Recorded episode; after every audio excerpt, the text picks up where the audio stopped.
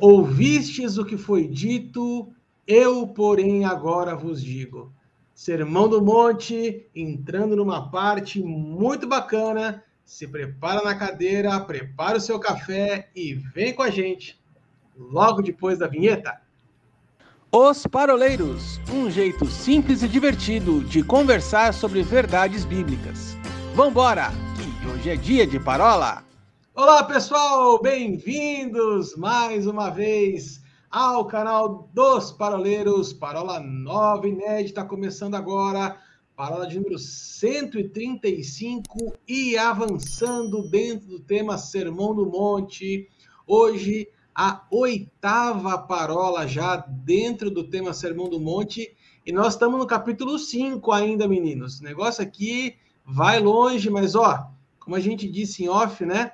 O Sermão do Monte é uma fonte inesgotável de assuntos para a gente tratar, porque aqui de fato está a base, está todo o fundamento do que veio a ser o ministério de Jesus. Aqui ele traz de uma forma, eu vou dizer uma, uma, um paradoxo, né? Sucinto, porém complexo, né? Tudo aquilo que era importante para falar a respeito do reino dos céus Hoje, com formação de Oráculo Decano 04, enquanto Mente Brilhante recarrega suas baterias da placa luminosa, vamos seguir aqui nos nossos estúdios home office 100% improvisados em Presidente Prudente, São José dos Pinhais e Vila Aurora, São Paulo, o bairro mais charmoso porque afinal de contas o 04 tá lá.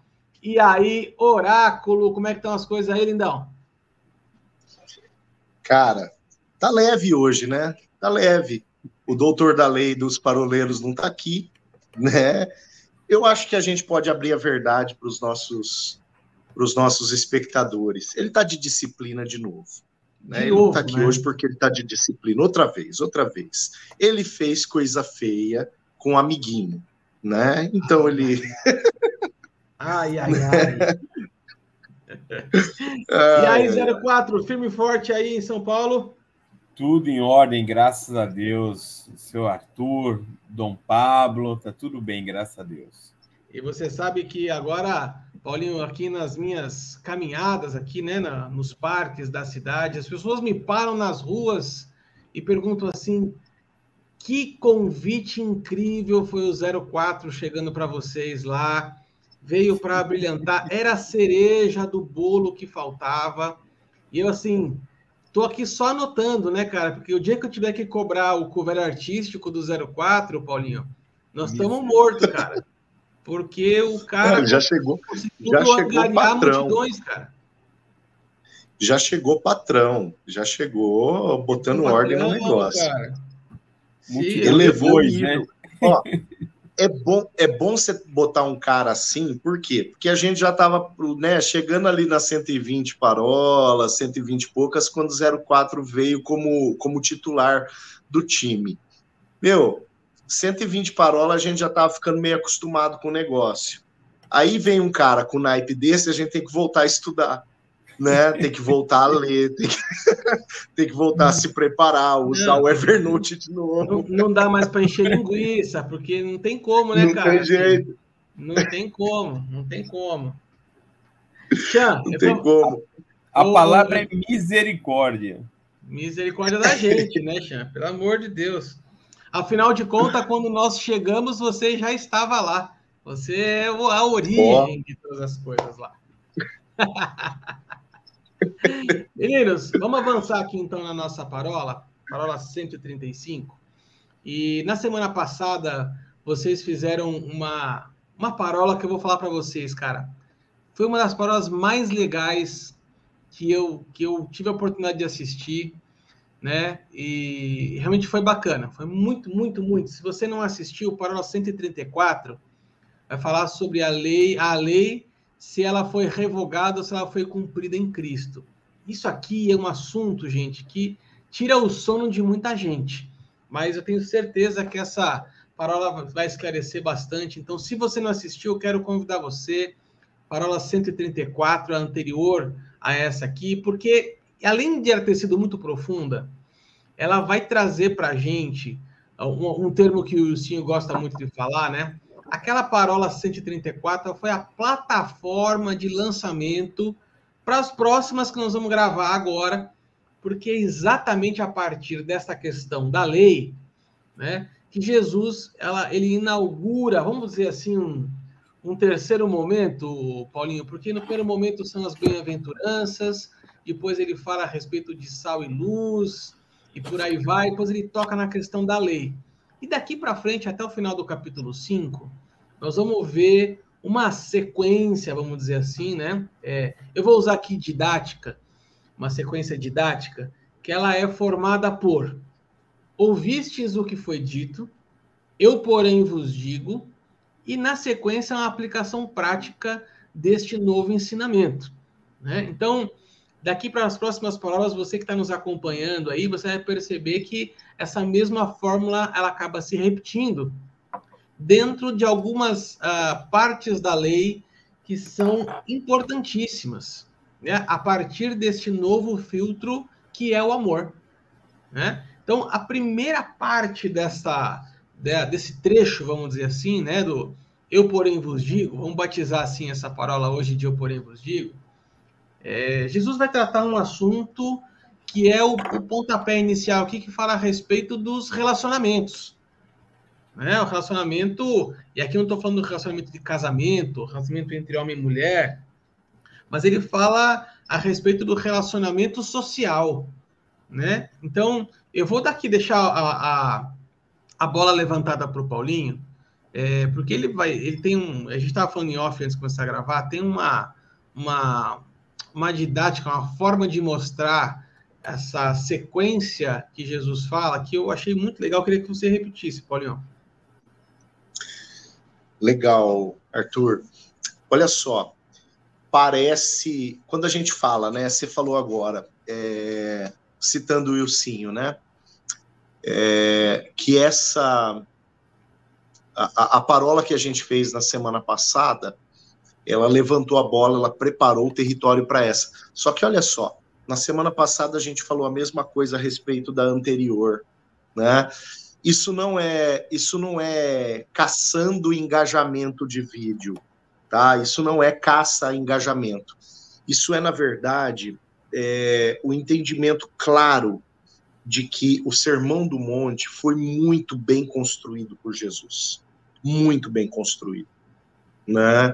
Jesus ele ele concatenou, ele organizou esse sermão de uma forma extremamente pedagógica desde a chamada, né? A gente trabalhou as, bem, as bem-aventuranças e eu usei esse termo lá atrás. As bem-aventuranças, elas representam uma chamada para quem Jesus queria que se aproximasse, para quem Jesus queria que saísse dos cantinhos, né? Porque eram uh, não eram os primeiros uh, ou considerados mais importantes é, dentro da prática religiosa vigente, quando eu falo prática, eu estou falando do costume, né?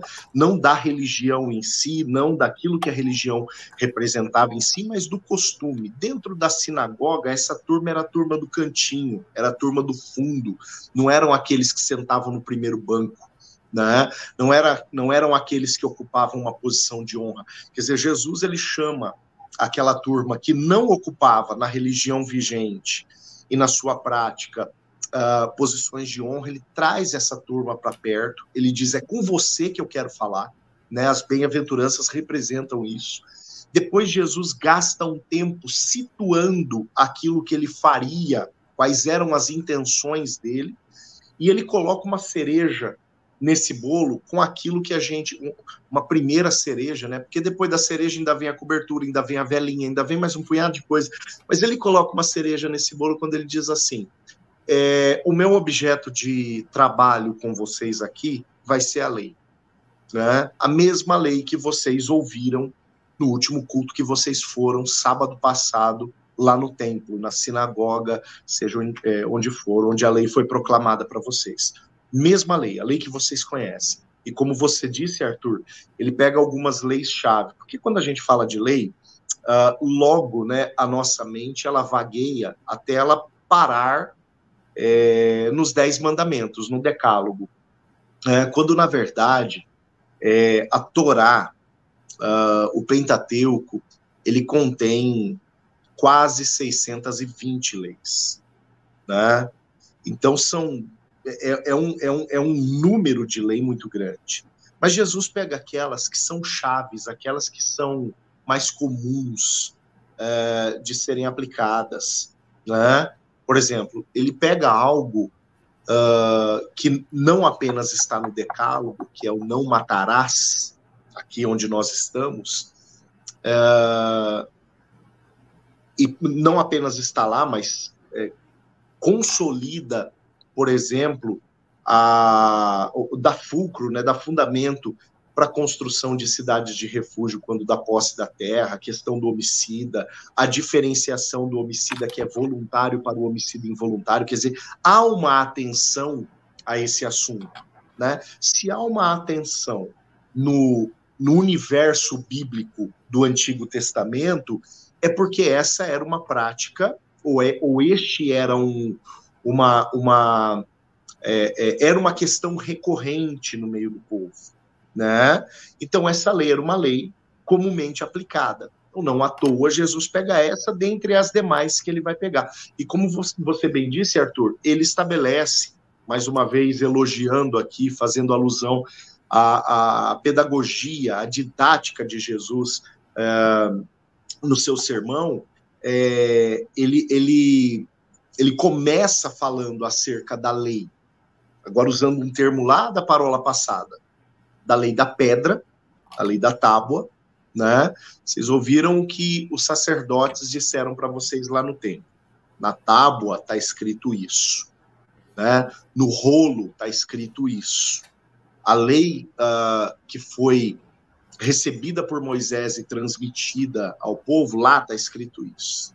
Agora eu vou dizer para vocês um significado um pouco mais profundo. Tem um termo que você usa, Arthur, e você usou ele em off agora há pouco conosco, que eu gosto muito dele para explicar uh, por que Jesus uh, trabalha uh, não uma ressignificação da lei, mas uma revisão da lei. Né? Ou seja, vamos olhar de novo. A revisão pressupõe isso ressignificar é vamos olhar e dar um novo significado. Né? Jesus não fez isso, ele não deu um novo significado, ele não atualizou a lei. Ele olhou de novo, ele falou: vamos olhar de novo, atentos aos detalhes. Qual é o termo que você usou? Você diz Jesus subiu a régua. Por quê? Porque Jesus ele já abriu toda a parola, toda a parola, toda, todo o sermão do monte, né? Era uma parola que ele estava tendo com o povo ali. Jesus ele abriu o sermão do monte dizendo assim: é, eu não vim revogar, eu vim fazer cumprir. Agora vamos entender a dimensão de cumprimento, a estação de cumprimento que o Pai quer que vocês entendam para que vocês vivam em uma dimensão de perfeição e santidade, né? Porque a, a, a lei em si ela tinha um objetivo, né? Se a gente for olhar, por exemplo, o Wilson citou na, para, na, na parola passada, uh, passagens, por exemplo, de 1 Coríntios, Hebreus, que deixam claro que a lei ela tem um objetivo. E o objetivo é a absolvição, né? Ou absolvição ou a, a reputação de culpa ao sujeito. Né?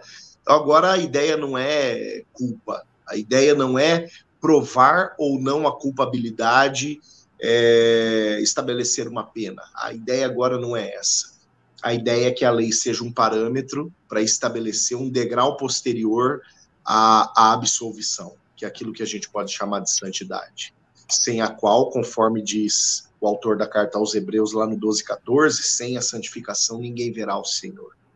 Então a régua da lei subiu, a régua da aplicação da lei subiu. A ideia agora não é só dizer, pronto, você cumpriu, você matou um bichinho, esparramou o sangue dele onde tinha que esparramar, queimou a carne dele, queimou a gordura, feito, vai, e quando você pecar de novo, você traz o, o, o próximo sacrifício. Tanto que Jesus, ao subir a régua, é, como você disse também, Arthur, ele dá um fundamento para toda a sua teologia, que o vai de Jesus já não é vai e volte quando você pecar, é vá e não peques mais. Né? Ou seja, mude de uma vez por todas a conduta. A ideia não é, é pecar e provocar é, a morte de um bicho em holocausto para resolver o seu problema. Né? A ideia é entender aquilo que foi dito lá atrás, misericórdia quer e não holocaustos.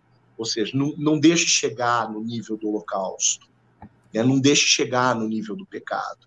Né? Intencione não uh, desobedecer. Intencione não magoar o Pai. Né? A grande ideia de Jesus está aqui, quando Jesus eleva a régua da lei. E isso vai se aplicar, né? nós estamos abrindo aqui o, esse bloco, mas isso vai se aplicar para todo esse esse bloco didático, que é o restante do capítulo 5, que a gente vai ter algumas ocorrências, né, dessa sequência formulária, né? Ouvistes o que foi dito, eu porém vos digo, e uma aplicação prática. Nós vamos ter algumas ocorrências disso.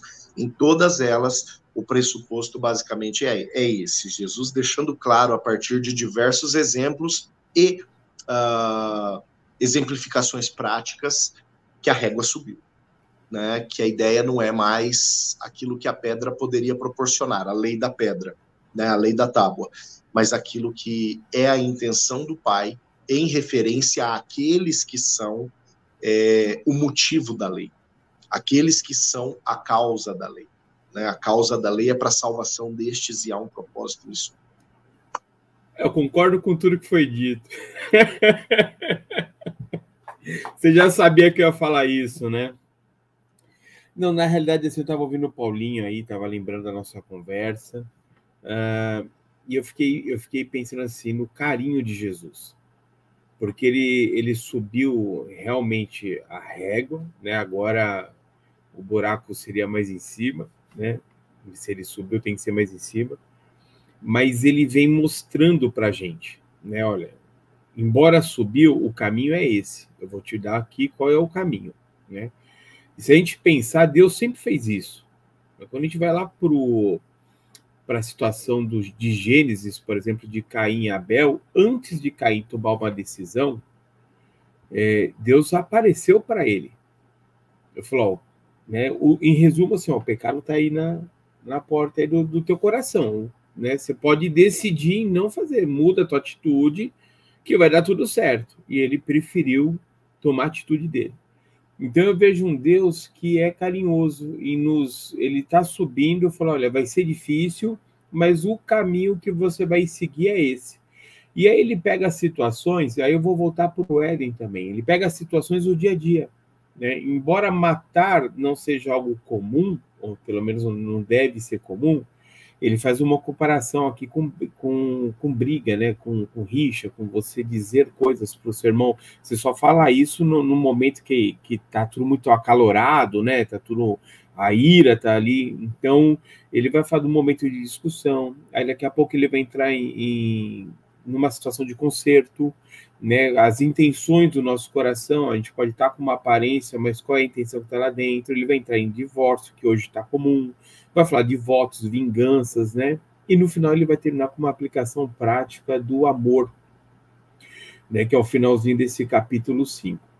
Então eu vejo esse carinho de Jesus. Olha, a régua subiu, eu vou dar para vocês aqui como é que é. Na realidade, a parola de hoje ela vai exemplificar bem o que a gente conversou bastante no anterior, né? Que é agora ele começa a vir com esses exemplos e a gente pode ver aqui o carinho, né? Então é, a mesma coisa foi no Éden, né? Ó, você pode mexer, você pode tocar em tudo, menos numa árvore. Ele deu o caminho, só não vem por aqui. Né? O restante está tudo. Então a gente vai voltar para cá em Abel, quer dizer, é um Deus que se preocupa é, em nos dar as condições de como conseguir atingir os objetivos, mesmo que essa régua tenha subido. Então, se a gente parar para pensar aqui, por exemplo, no não matarás, né, mas qualquer que matar será réu de juízo, ele está pegando duas leis ali logo, né? A que está em Êxodo e a que está em Levíticos, né? Porque é, primeiro é não matarás, o segundo é, é réu de juízo. Aí daqui a pouco ele já aplica. Se você falar, né? Algo contra o teu irmão, ele já traz assim, ele já está, ele já tá colocando é, no mesmo nível, como acabou de falar o Paulinho, você ofender alguém.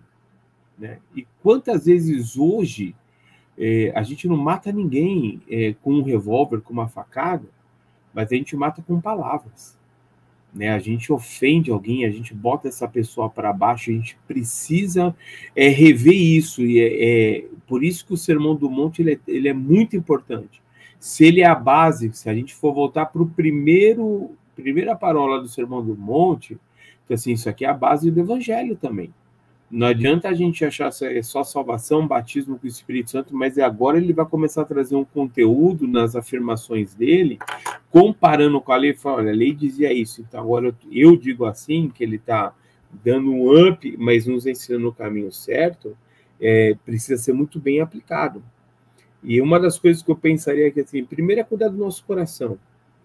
A gente precisa cuidar dele, né? O que está provocando essa ira no nosso coração? A gente precisa é, ir para o joelho, se colocar diante de Deus. Jesus não tomava nenhuma atitude é, sem estar direcionado pelo próprio Pai. E a outra é tomar muito cuidado com o que sai da nossa boca. Né? A gente muitas vezes fala coisas para as pessoas até é, em, a, uma situação que, que, é, que é bem específica, até para o próprio diabo. Judas vai dizer que nem o arcanjo Miguel ousou proferir injúria infame contra Satanás. Ele só disse: O Senhor é, te repreenda. Para para pensar, a gente, a gente chama o irmão de idiota, que é o que Jesus está falando, de desgraçado, que é uma das raízes da palavra, que você não tem graça. A gente fala isso com facilidade, se a gente pegar aí o, o ano passado, a questão da política, a gente falou, né? Eu estou falando a gente do modo geral, né? É, e, e, eu conheço muitas pessoas que falam de, é, o, o diabo é idiota, o diabo é isso. E a Bíblia diz: olha, nenhum arcanjo, Miguel, que seria o anjo mais poderoso, um dos anjos mais poderosos que existe no, no céu, ousou proferir injúria infame. Então a gente precisa começar a pensar bem naquilo que Jesus ensina e pensar bem com aquilo que sai da nossa boca. A gente pôr em prática esses ensinamentos de Jesus. Senão, é, nós não somos pequenos cristos. A gente quer ser pequenos cristos para um monte de coisa. Mas para aquilo que é básico, talvez a pavimentação, o alicerce de uma construção, acho que é até melhor do que pavimentação, são esses ensinos, eles precisam estar profundos em nós. Ah, era a lei. Não, mas agora ele está dizendo aqui, ó, o caminho é esse aqui. Para não chegar num assassinato, você precisa limpar teu coração e tomar cuidado com o que sai da tua boca. Sim. Uh, eu gosto muito quando a gente trabalha, trabalhava na escola dominical, né? Quando a gente estava junto em São Paulo ainda, que a gente lembra que a, a, existem dois tipos de relação, né? A relação vertical, que ela é com Deus, e a relação horizontal que ela é com as pessoas. E eu vejo essa segunda parte aqui desse texto, é, desse, do Sermão do Monte, se preocupando especificamente com a relação horizontal. Porque no, no começo da, do Sermão do Monte, Jesus vai é, focar muito sobre quem é você aí que está me ouvindo. Então, vamos falar a respeito da, da, de você. Então, assim, ó, você, você que vai quer entrar no reino, você tem que ser assim, você tem que ser assado, você tem que ser cozido, você tem que ser humilde de coração, você tem que ser, enfim, uma série de características. Jesus estava falando especificamente do perfil das pessoas que estavam ouvindo. Mas agora ele fala assim, gente, se a maior lei que tem é o amor, e aí você fala, ama teu Deus de todo o teu coração, de toda a tua força, de todo o teu entendimento, e ama o próximo como a si mesmo, então aqui existe uma segunda dimensão de relacionamento que está dizendo para mim e para você que não adianta você ser sozinho. Ser igreja ou entrar no reino de Deus não adianta ser sozinho. Cristianismo não é uma prática individual, vamos dizer assim. É o meu modo de ver. Então Jesus começa a tratar todos os aspectos relacionais com outras pessoas. Como é que você vai se vai lidar em relação a ofensa, como é que você vai lidar em relação a casamento, como é que você vai lidar em relação à justiça, à oferta. Mas você pode perceber, meninos, que sempre está apontando no relacionamento com o outro. E aí, o que eu quero pontuar aqui para a gente encerrar esse primeiro bloco é uma, uma complementação do que o do Chan falou. Jesus aqui está dizendo a seguinte coisa: Ouvistes o que foi dito, o que importava era a aparência externa. Eu porém, eu, porém, vos digo: se você não mudar o seu coração, de nada adianta você obedecer à lei externa. Jesus está trazendo uma outra dinâmica. Agora está dizendo a seguinte coisa: olha, esqueça tudo, toda essa relação de coisas que você faz por causa da religião. E aí eu vou pegar uma frase que o Paulinho usou na palavra passada. Ele fala assim: Eu não quero que você obedeça à lei. Eu quero que você queira obedecer à lei. E aqui é uma diferença gritante, porque tem pessoas que acabam seguindo cegamente a lei é, atrás de aceitação das pessoas. Olhem para mim, vejam como eu sou espiritual, au, au. Mas Jesus está dizendo a seguinte coisa: olha, você pode fazer a coisa certa, mas com a motivação errada. Você pode fazer do jeito a, a coisa certa, mas do jeito errado. E esse começo aqui dessa, dessa nossa parola, nesse trecho, eu vejo Jesus mostrando assim: olha, existe um jeito certo de você fazer as coisas. Existe um jeito certo de manifestar o reino de Deus na terra. E o jeito certo é a transformação precisa acontecer de dentro para fora. A religião vai falar para a gente, vocês podem perceber, né? A gente já teve essa conversa várias vezes, né? A religião vai querer mudar você de fora para dentro. De que forma? Mude o seu comportamento, mude o seu vocabulário, mude as suas roupas, mude o seu perfume, mude, mude aquilo que é externo, mude aquilo que é aparente. Por isso que a gente vê muitas vezes homens e mulheres dentro da igreja que sabem todas as coreografias gospel de cor, mas o coração ainda não precisa ser transformado. Mais para frente, Jesus vai chamar isso de sepulcro caiado, né? Então, assim, temos que nos preocupar, mudar a nossa perspectiva de começar a entender que o evangelho verdadeiro, ele só é vivido de dentro para fora. Se você continuar vivendo casca, você nunca vai viver o reino de Deus. Você vai continuar vivendo religião apenas. No primeiro bloco, a gente é, ficou bastante concentrado no aspecto da, da didática, né? vamos dizer assim, desse trecho do é, ouvistes do que foi dito, eu porém vos digo, e uma aplicação prática. E nesse segundo bloco aqui, vamos trabalhar especificamente o texto, né? Quando a gente vai chamar aqui de talvez é, aqui na, na, minha Bíblia, eu sei que a minha Bíblia não é a Bíblia que o, o Paulinho gosta, né? Mas aqui consta para mim como a lei do homicídio e da reconciliação. A gente não vai fazer essa divisão porque a gente entende que essa divisão ela é posterior é, é, à Bíblia. A Bíblia nem foi dividida em capítulo nem em versículo, era uma coisa só. É só para a gente poder agrupar as informações e tornar isso mais fácil para você que está aí nos acompanhando. Mas este trecho, então, que compreende do versículo 21 até o versículo 26, Jesus vai falar aqui ah, do primeiro aspecto da lei que envolve relacionamento dentro do filtro do amor.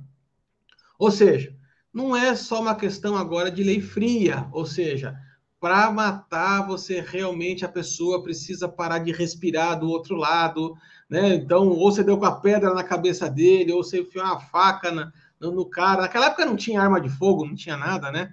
Então, os homicídios eram diferentes, vamos dizer assim, mas é, Jesus ele ergue a régua e fala assim: olha, não adianta você não fazer, mas querer fazer.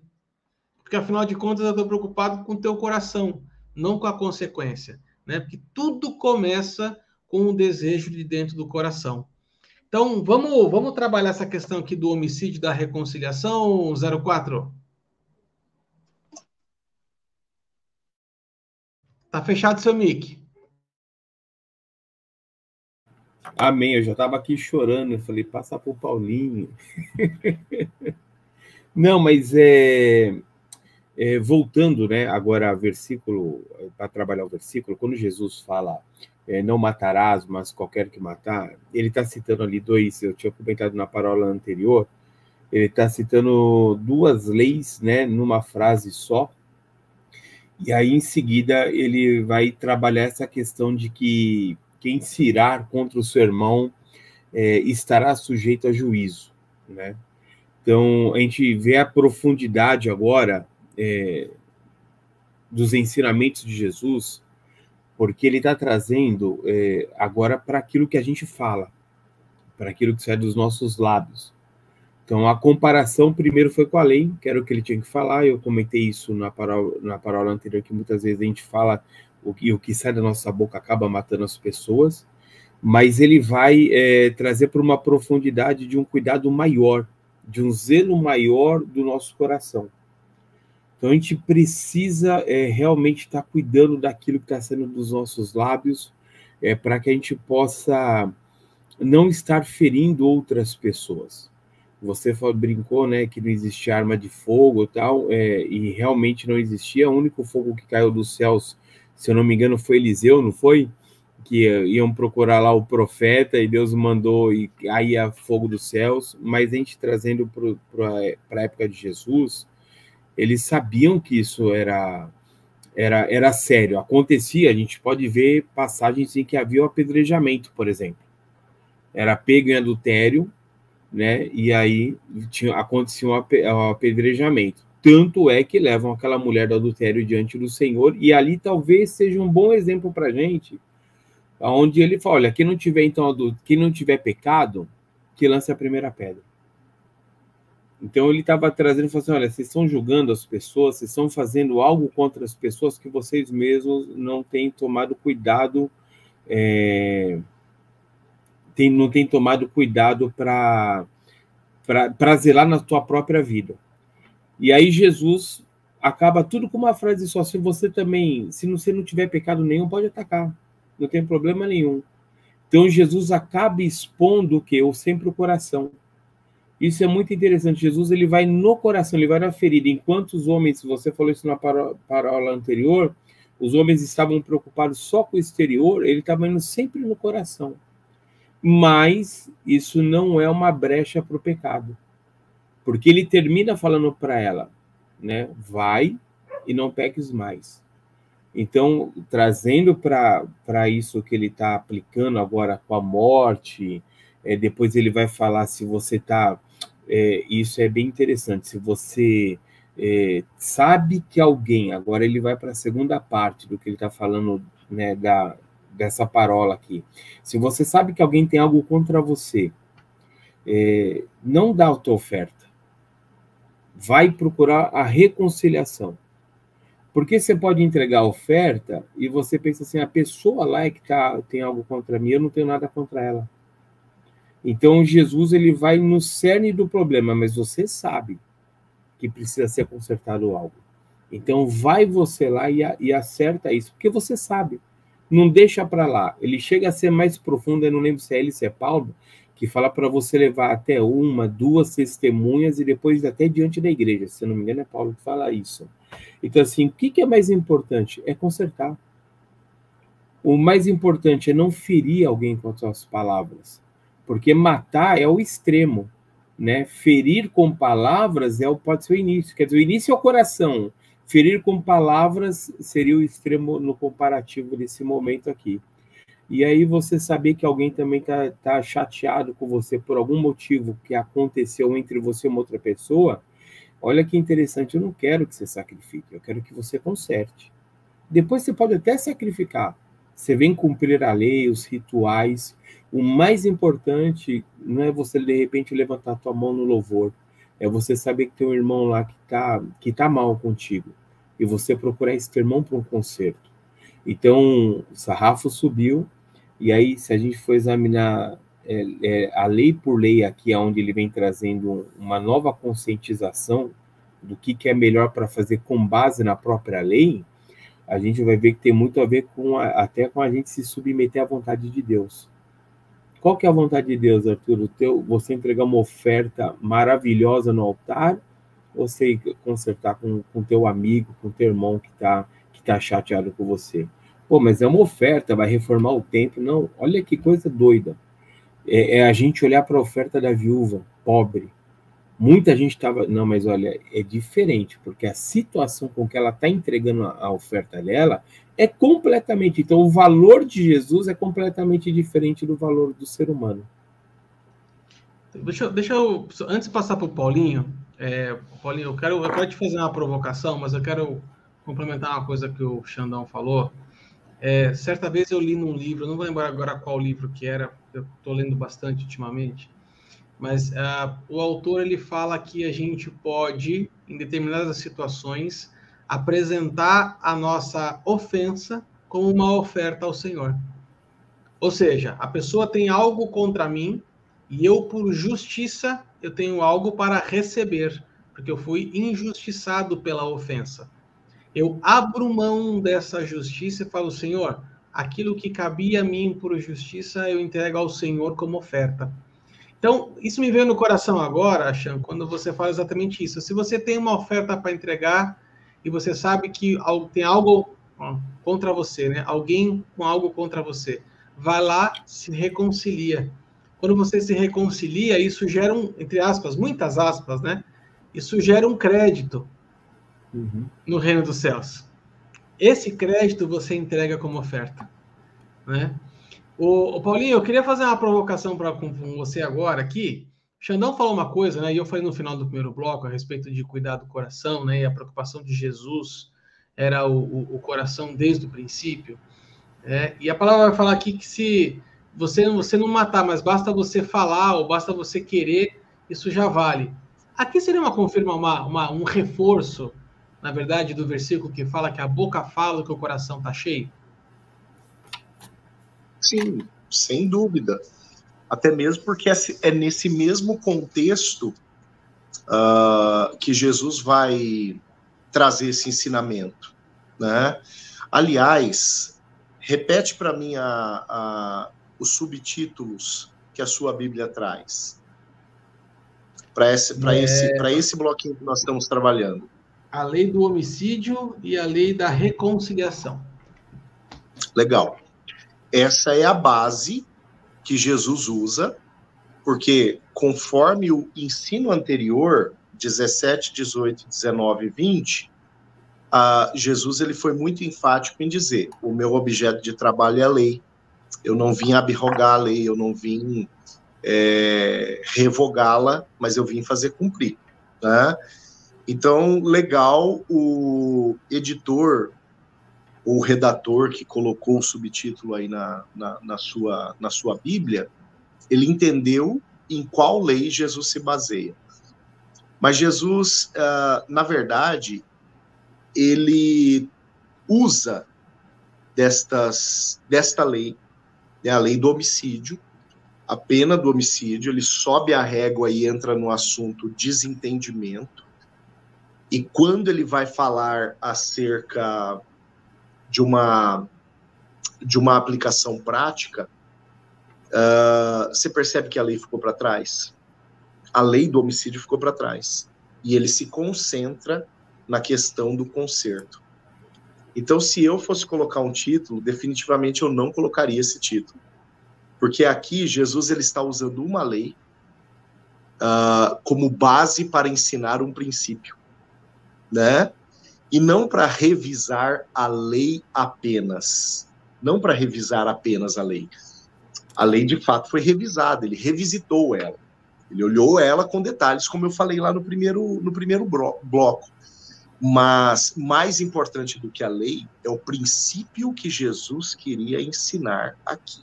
E olha só, já há, é que a coisa vai se desvendando no decurso do tempo, mas já há nas dispensações já há no coração de Deus, você usou no bloco passado, a, a dimensão da relação que nós devemos desenvolver para que a gente entenda os propósitos de Deus da nossa vida, ou as dimensões, a dimensão vertical do nosso relacionamento com Deus, a, direção, a dimensão horizontal do nosso relacionamento uns para com os outros. Legal.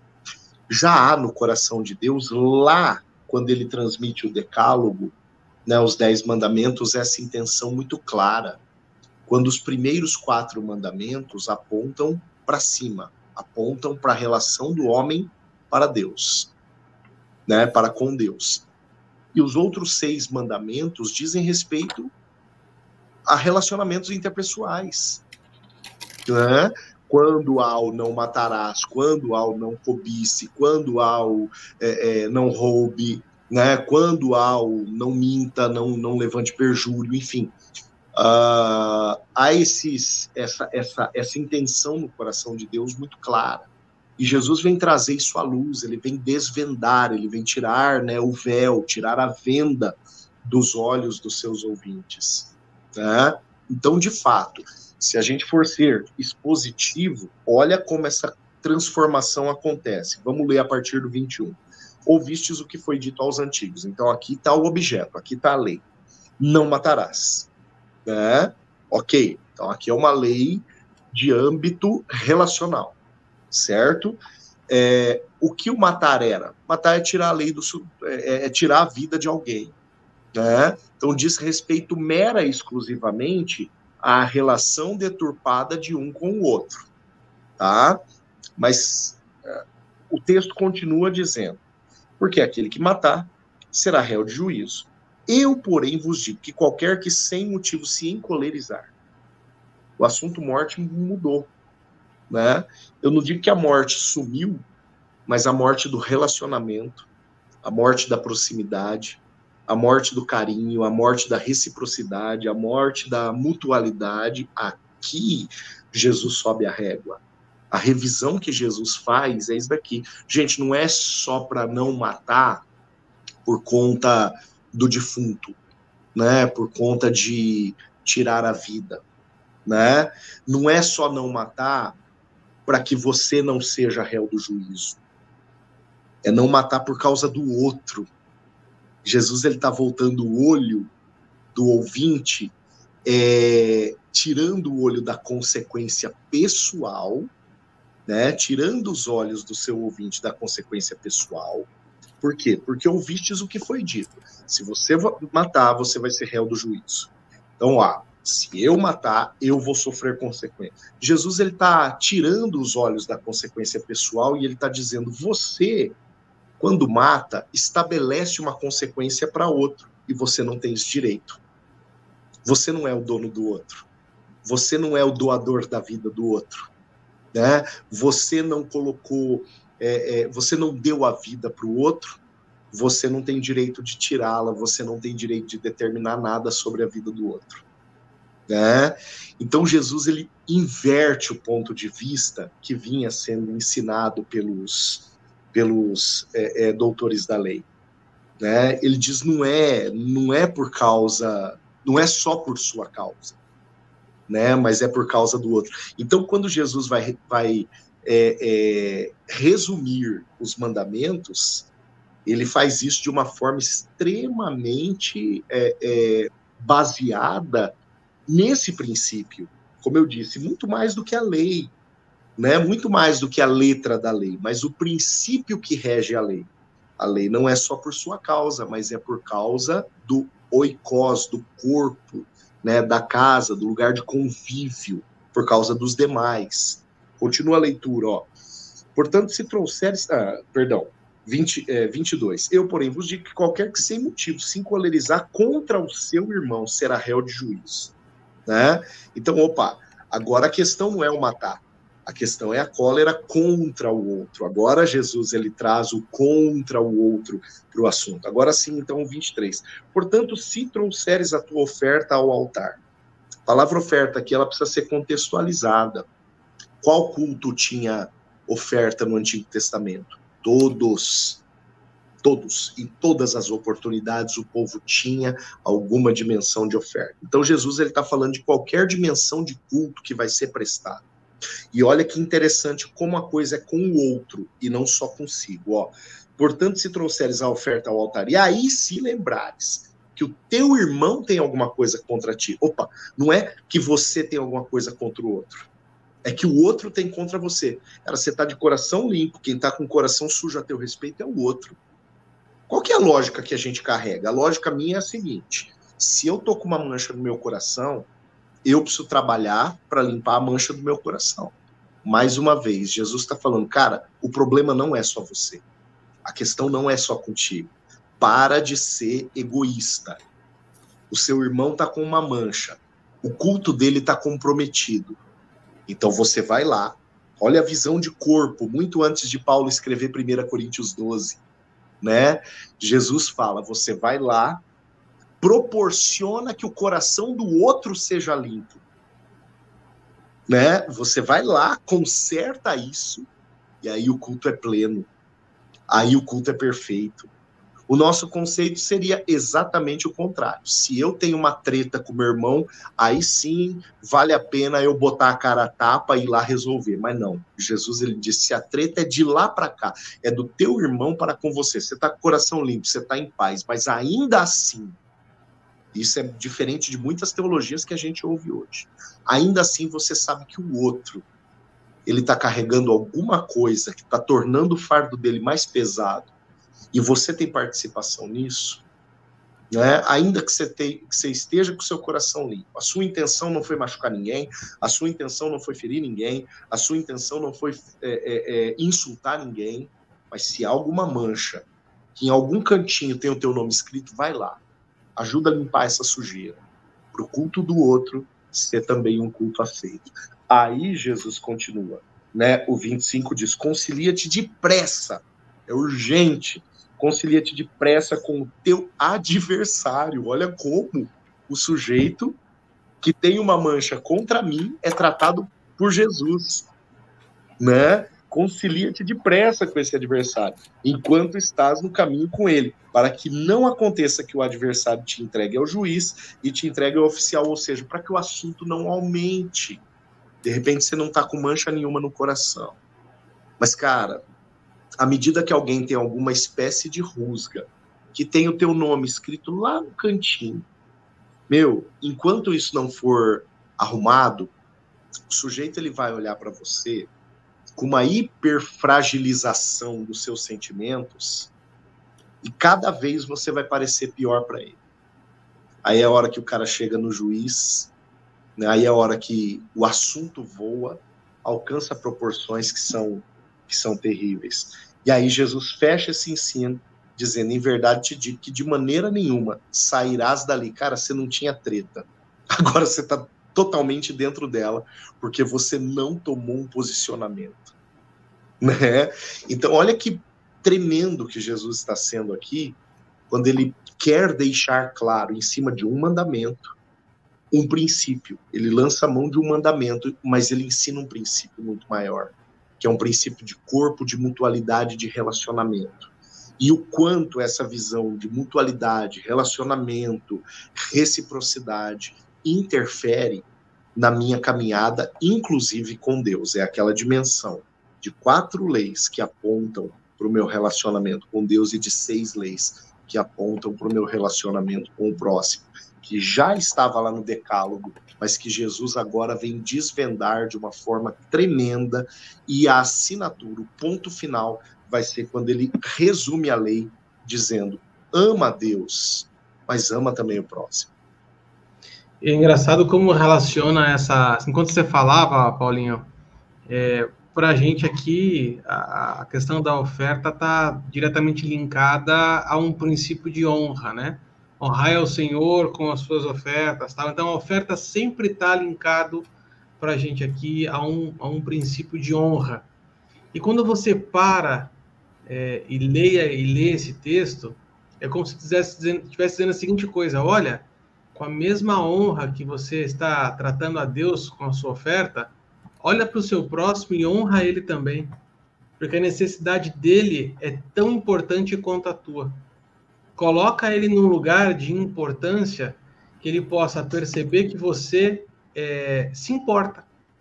Você se importa Arthur, e até um pouco e até um pouco longe, até indo um pouquinho mais longe, aonde essa honra vai levar. Porque no final das contas, Jesus ele está dizendo assim, ó, qual oferta o pai prefere? Né? Você vir com o seu recurso, com o seu envelope, com o seu cheque preenchido dentro do, do envelope, ou fazer o seu piques gordo para conta da igreja, ou a tua oferta ser a tua humilhação, a tua oferta ser a tua humildade que vai salvar a vida do outro e poupar a sua, né? Então, no final das contas, mais uma vez, tirando os olhos do terreno e voltando os olhos para o céu. Jesus ele fala: você pretende dar uma oferta que vai servir para consertar a parede do templo, ou você prefere uma oferta que conserte vidas? É, eu, cara, eu glória a Deus, glória a Deus por tudo que foi falado. Fiquei pensando aqui em duas coisas que você foi mencionando aí, Paulinho. Uma foi a mancha no coração, né? que a gente precisa realmente limpar, porque nem sempre a sujeira ela é grande, né? Se você tiver com uma camisa branca e um pontinho de sujeira nela, todo mundo vai reparar. E quanto mais a gente se aproxima do Senhor, vai ficando cada vez mais notório. A gente quer tirar, mas as pessoas também é, veem isso. Eu lembrei de um testemunho de uma amiga minha lá da igreja, vocês conhecem a igreja que eu congrego, a questão da, da, do ministério profético, que ela foi assaltada numa passarela, né, de aquelas de que você passa por cima da Dutra ali, né, e ela desejou a morte do ladrão. E ela foi para a igreja. Quando ela chegou na igreja, é, o pastor né, nosso pastor presidente, saiu entregando palavras e falou assim: olha, tem pessoas que precisam se consertar com Deus. E pegou ela, falou: vai lá altar se consertar. E ela ficou pensando: mas o que, que eu fiz de errado? Né? Estou em santidade, isso, aquilo tal. E ela foi altar, pediu perdão, mas no final ela procurou ele. Ele falou assim: pastor, por que, que Deus mostrou? Ele falou assim: você não desejou a morte do ladrão? Eu falei, cara, ele nem sabia que ela tinha sido assaltada. Quer dizer, Deus revelou ali naquele momento.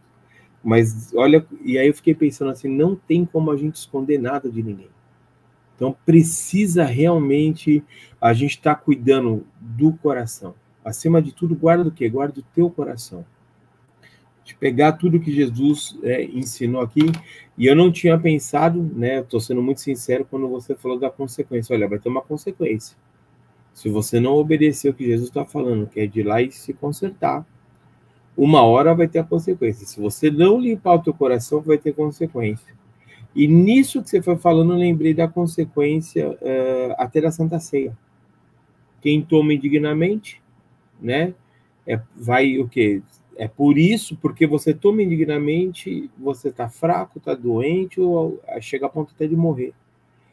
E aí, numa, num evangelho, talvez hoje, de facilidades, a gente não olhar para essas pequenas coisas que Jesus foi ensinando no início, é, a gente pode estar tá cometendo esses erros, deixando o nosso coração sujo, e muitas vezes a gente fala assim, pô, por que, que eu não consigo orar? Por que, que eu não consigo buscar? É porque o nosso coração está tudo entulhado. Ele precisa ser limpo, né? Liberar perdão, receber perdão, e para encerrar aqui a minha, minha fala, é, eu gosto muito de citar isso quando Jesus ensina a oração do Pai Nosso. Você, olha que interessante, ele está ensinando o modo de, de orar. O perdão não é o primeiro ponto, o perdão é dos últimos. Mas o perdão é o único ponto que ele volta depois da oração. Depois que ele ensina a oração, ele fala: olha, se vocês não perdoarem, né, tão pouco o vosso Pai Celestial vos perdoará. E aí eu quero trazer o perdão para a limpeza do coração, para o conserto, para o cuidado que a gente tem que ter, é, porque muitas vezes eu não estou conseguindo orar, não é porque o dia está corrido, né, é porque está tudo sujo. E aí a gente precisa olhar para o tono de graça mesmo, entrar diante do Senhor e falar, Senhor, me perdoa. Me perdoa porque com palavras eu tenho matado pessoas, é, eu não tenho consertado o que precisa ser consertado, tenho tomado a ser indignamente. A gente precisa fazer essa avaliação. Paulo vai dizer assim: avalie se o, avalie se o homem é a si mesmo. A gente precisa parar e avaliar. Creio que essa parola é para isso, é para a gente avaliar. A gente tá, a gente fala tanto que a lei não existe mais, mas Jesus está trazendo uma aplicação tão prática e simples para o nosso dia a dia. E a gente precisa fazer essa limpeza. Quero agradecer aí essa levantada de bola, porque a gente tem que tomar cuidado com as consequências. Amém. Poxa, espera aí, deixa, deixa só colocar um, um, mais uma pulguinha aqui. O Chan falou da ceia, cara. É, é. E o tomar, é, o comer e beber os elementos da ceia indignamente, né? Lá em 1 Coríntios 11, quando esse texto, quando essa citação aparece, é, às vezes, de uma forma superficial, quando a Bíblia fala, né, 1 Coríntios 11, se não me engano, lá no 27, a palavra fala: examine-se, pois, o homem a si mesmo. E aí coma do pão e beba do cálice. Às vezes, de uma forma superficial, tá? eu não estou dizendo errada, mas superficial, quase errada é, é dito assim: o examine-se é para você ver se você tem pecado ou não. Meu, se for para eu ver se eu tenho pecado, ninguém toma ceia, cara. O examine-se não é, não aponta direto para o pecado. Ele aponta para a origem do pecado. E para a origem que Jesus está desvendando neste primeiro episódio de Ouvistes o que foi dito que é a questão relacional. Né? Tanto que em 1 Coríntios, deixa eu, deixa eu abrir nele aqui. Em 1 Coríntios 11, se não me engano, lá no 22, antes do texto do memorial, segunda não, primeira, antes do texto do memorial da ceia, aqui ó, é no 22 mesmo. Jesus fala assim: ó, não tendes porventura casas para comer e para beber, ou desprezais a igreja de Deus e envergonhais os que nada têm. Que vos direi? Louvar-vos-ei, não vos louvo. Paulo está dizendo o seguinte: ó, é... vocês têm que prestar atenção no outro. E aí vem o ensino da ceia. Aí vem o ensino da ceia. E depois do ensino da ceia, 23, 24, 25, 26, aí sim, vem o 27 e diz assim, ó, portanto, aquele que comer e beber desse cálice indignamente será culpado do corpo e réu do sangue. O 28, que é o examine-se, pois, o homem a si mesmo. O comer e beber indignamente do 27, ele está intimamente ligado com o 22. O que, que é o 22? Observa o outro. Aí vem o ensino e depois vem a consequência. Se você comer indignamente, você vai ser réu. interessante, né? O mesmo termo que Jesus usa lá no Sermão do Monte, quando ele fala você vai ser réu do juízo, Paulo está usando o mesmo termo aqui. Você vai ser réu, tá? Você vai ser culpado daquilo que o corpo é, e o sangue de Cristo é, representaram lá na cruz. Ou seja, aquele escrito de dívida de Colossenses 2,14 né, que foi cravado na cruz, que foi pago, né? Não, não vai estar tá pago. Se você não pensar no outro, se você não se consertar com o outro. O princípio da ceia é o princípio do ouvistes o que foi dito, não matarás. É o mesmo princípio. É o mesmo princípio. Não é diretamente ou exclusivamente o pecado. Né? Olha, se examine, porque se você estiver em pecado. Não, não, não. É lá a origem. Né? Porque o pecado ele vai é, ele vai proporcionar qualquer dimensão de pecado, ele vai proporcionar que o outro sofra consequências por minha causa. Né? Então, mais uma vez, aí a gente volta lá no Sermão do Monte, mais uma vez, conserta, conserta. Então, se não tem conserto, a ceia é indigna. Como é que eu posso dizer que eu sou corpo? Porque a ceia é isso, né? Uma reafirmação de corpo. Como é que eu posso dizer que eu sou corpo se alguém tem algo contra mim? Se eu estou sujo com o meu irmão, né? Se o meu coração está sujo com ele ou o dele sujo comigo. Uma vez que eu entendo isso, eu resolvo isso. Quando eu resolvo isso, isso me dá dignidade para que eu possa participar da mesa e dizer: eu sou corpo de verdade. Amém, amém, amém. Outra parola profunda aqui, vamos ter que assistir umas duas vezes para conseguir assimilar tudo, gente. Muito obrigado pelo tempo que você permaneceu aqui com a gente. Parola 135 chegando ao final. Valeu, Oráculo. Valeu, 04. Semana que vem nós vamos dar sequência com mais um trechinho do Sermão do Monte. E se você gostou desse vídeo, já sabe, deixa aqui o seu joinha, compartilha e nos ajude a divulgar esse canal, porque o nosso objetivo é fazer com que a palavra de Deus alcance lugares que a gente nunca sequer planejou.